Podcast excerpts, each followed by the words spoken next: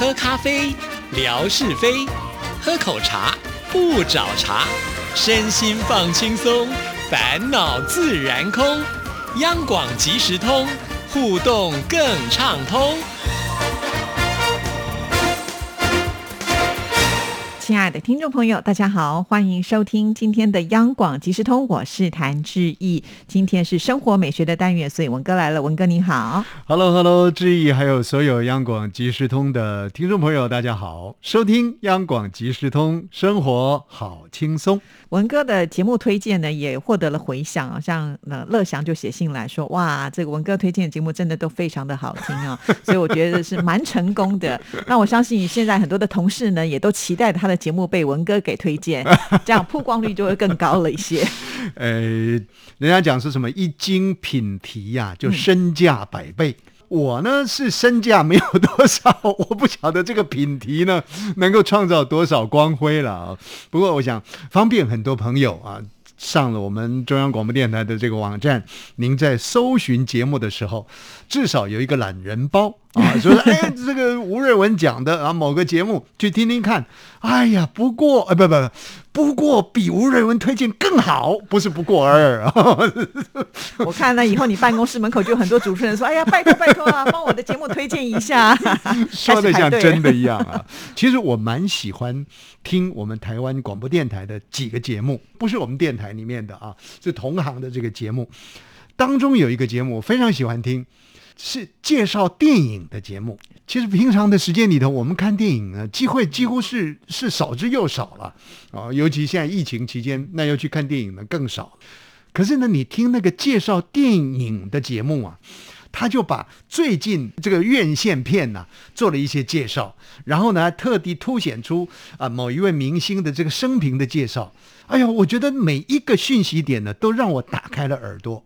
其实这个就类似像在介绍好节目一样，他是把很多的这个影片呢，在那样一五十分钟的节目当中介绍出来。那我就很希望说，我们的即时通呢，介绍这些好节目呢，也能够发挥这样的一点效果在里头。是是哎是，文哥呢多厉害，不用花钱都把电影看完了。哎，不能把我讲的像我们纯哥一样抠啊！我是说很聪明，透过这个广播吸取知识 哦。那今天要来推荐的是谁的节目呢，？今天呢，跟朋友们聊一下，就是有关于徐凡，哦我们的徐凡小姐呢，其实她做的很多呃不各式各样的节目。那徐凡呢有一个节目，这个节目名称很有意思啊，蛮拗口的啊，它叫做。笔尖上孩提的奇幻之旅，有时候我一直在想，这个题目到底在讲什么啊？什么意思呢？不过，哎，这个名字就取得好，你就会觉得说，哎，这到底在做什么？会仔细的想去听听看啊，它的呈现内容。但大体上呢，我们可以理解，笔尖上嘛，应该跟文艺有关的。孩提的奇幻之旅，也许呢是属于这个文艺方面的，那么也许是一些创作者他们的这个创作的历程吧，也或者说跟小朋友连接的一些创作的内容吧，我是这么想的了啊。结果有一天呢，就听到了我们的主持人徐凡呢、在这个节目当中呢，访问到了一位。可以让我觉得很动容的啊，一位作家，啊，他是一位儿童的诗作的这个创作者啊，年纪也很高了，今年呢已经是二十啊不不是二十八岁，今年呢已经是八十二岁了、但是整个身体状况呢，我们都觉得是非常的硬朗啊，相当的健康，真的很替他感到高兴。那我曾经被这位作者的一首小诗呢感动过。所以就特别对于这位呃诗人呢有感情。那这位诗人的名字呢叫做林焕章，林呢就是双木林，焕呢就是焕然一新的焕，章呢就是我们说彰显的那个彰啊，林焕章。有人夸赞他呢是这个儿童诗之父啊，呃写了很多的儿童诗。当中呢，我印象中很深刻的一首诗，现代诗，短短的几个字，他说呢，鸟。飞过，天空还在。这个 天空中鸟咻啪啪啪啪啪飞过去了，可是天空还在。他讲出了很多人生的意境出来，我就想到说，其实我们读古诗词的时候，我们说呢，什么青山依旧在，几度夕阳红。啊，感觉上的这个比较文绉绉的，比较美了。青山依旧在，可是太阳呢，夕阳呢，几度的在那里呢，升起又落下啊，这样的一个空间的环境啊，其实是永在的。可是人事的变迁呢，其实是很快的。那这个林焕章老师呢，就大概是延伸这样的一个诗的意境呢，他用现代诗来写，鸟飞过，天空还在。这个古今做一个对照的时候呢，你会觉得哎，这个已经蛮有意思的。对我来讲，它产生了很大的一个震撼。不过大概就只有这样的一个范围当中。但是呢，那一天呢，听到了我们徐凡访问了林焕章，就是访问的这位。作家本人呢来现身说法，然后呢，他的这个国语呢又不像是我们说一般所讲的一个很标准的国语，而是呢很乡土的、很平稳、很平和的那样的一个语调的呈现。你听他娓娓道来呢，你就倍感亲切。那我大概他这个徐凡呢访问林焕章，因为难得啊这个大师级的人来，所以呢他分作三集，各三十分钟的。呃，请林焕章先生呢来谈他的这个诗作创作的一个历程。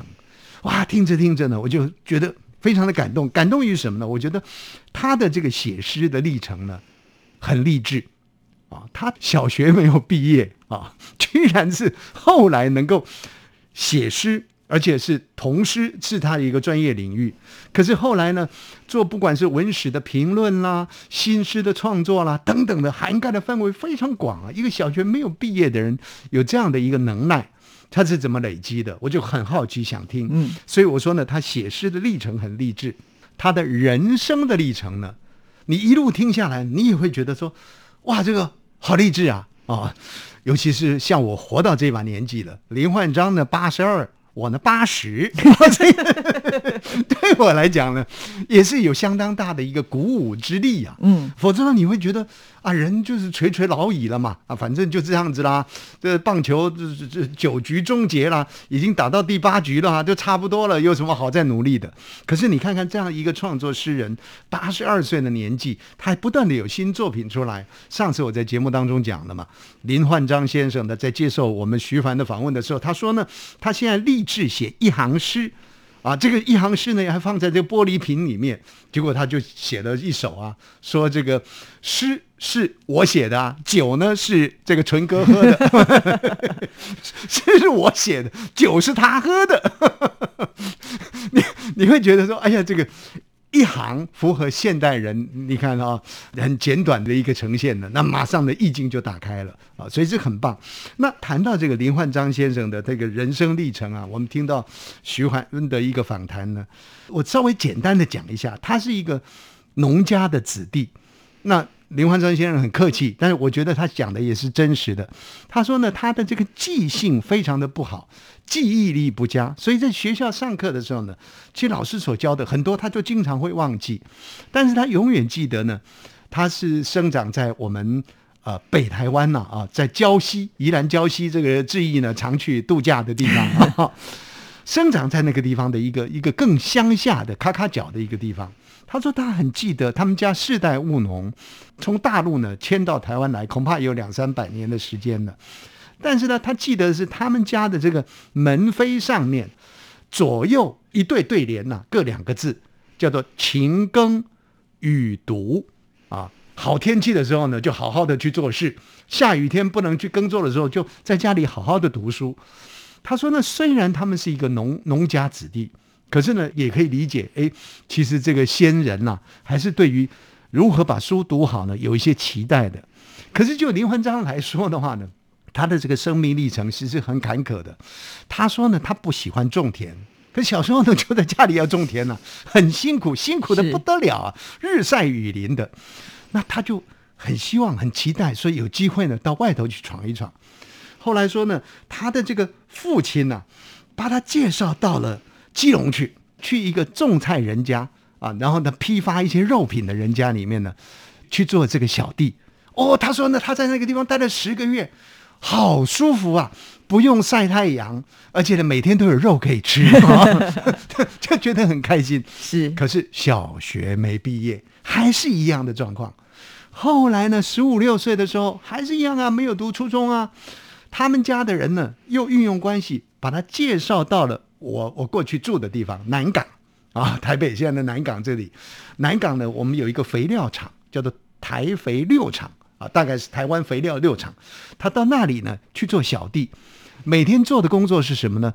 清人家的那个哈呸，那个那个痰盂啊，哎，每天做的就是这些小弟的工作。那他会觉得说，怎么就做这么卑贱的工作呢？卑劣的工作呢？可是怎么办呢？到台北固然是一个办公家机关，是很好，可是做小弟他觉得很辛苦，他也不知道怎么办，因为他没有学历呀，也不认识太多的字。嗯，结果后来呢，因为刚好他们内部啊的一个招考，把人员呢做一个一些提升。那内部的招考呢，不是考这个文字的，而是考呢算术。这个算数就一加一啦，二加二，考考这个东西。结果呢，他居然考上了啊！那当然考上也是属于这个成绩里面的最末端。可不管怎么说，他就不用去清这个痰盂了啊！那他就很开心啦，就进去啦。那进去在工作之余呢，就开始发现到呢。在当时哦，那个年代呢，大概是一九六零年左右的那个年代，我很多的朋友呢，那个年代都还没出生啊。他发现到呢，怎么从书刊当中看到人家有办函授学校，哎，他就心里想啊，哎，这个函授学校很好啊，那我就去参与这个函授学校。本来呢，他是想说我参加函授学校，将来呢就参加行政考试，我可以当一个公务员。可是呢，因为他识字不多。参与的这个函授学校呢，对于这样的一个班级呢，他没有办法进去，后来就退出来了。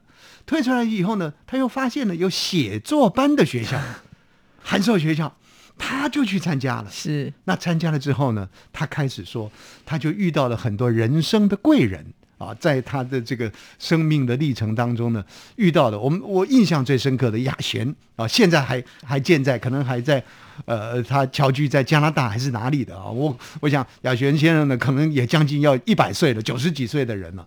他说呢，他不断的遇到人生的贵人，当时他的老师就怎么样子教他写诗，他就陆陆续续的做这样的一个累积，一篇又一篇的投稿啊等等的，就累积出了。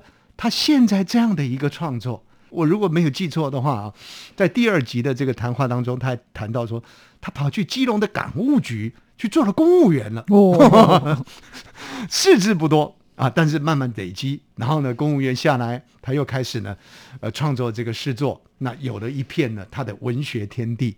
哦，我听了这这个内容，所以我说呢，他的这个写诗的历程是很励志的，他的生命的历程也很励志。到现在，如果朋友们您有上去看啊，在我们的网站当中看到徐凡访问这个呃林焕章老师，看到他的这个照片。呃，满头的这个白发，而且这个白发呢，还像是音乐家一样的那个的头发，潇洒，哎，很潇洒啊！看到说，哇，这真的是法相啊，呃，非常的也是让人觉得是很震撼的一位前辈啊，所以我觉得他给我的感动很多。然后呢，他的这个作品呢也不少啊，我我想在这里呢简单的介绍一下，比较短的，他都是写短诗啊，因为他喜欢写诗，所以呢，他表述的，他说呢，活着的时候啊，活着。写诗，死了让诗活着。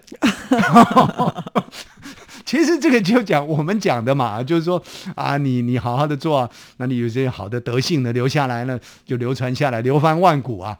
哎，可是呢，他把它转换成活着写诗，那死了呢，就让诗活着。是不是这样子？确实如此，就很简短又很直白，大家也都听得懂。是。那童诗里面呢，比方他还写写了一段呢，他说呢，小猫走路是没有声音的，是。他就看小猫走路，他说小猫走路没有声音，妈妈说那是最好的皮做的。OK，当然后面还有，嗯。啊，但是这一段呢，你就会觉得很简单呢，那这我也会写啊，但是你有没有办法去想到 从这个简单？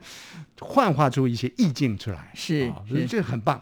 所以朋友们有兴趣的话，笔尖上的孩提之旅啊，我们徐凡小姐所主持的访问林焕章先生，朋友们有兴趣的话呢，可以去点听看看。哇，谢谢文哥的推荐喽！希望听众朋友也去感受一下这个短诗啊，带给你的感动。是，好，谢谢，好，谢谢，拜拜。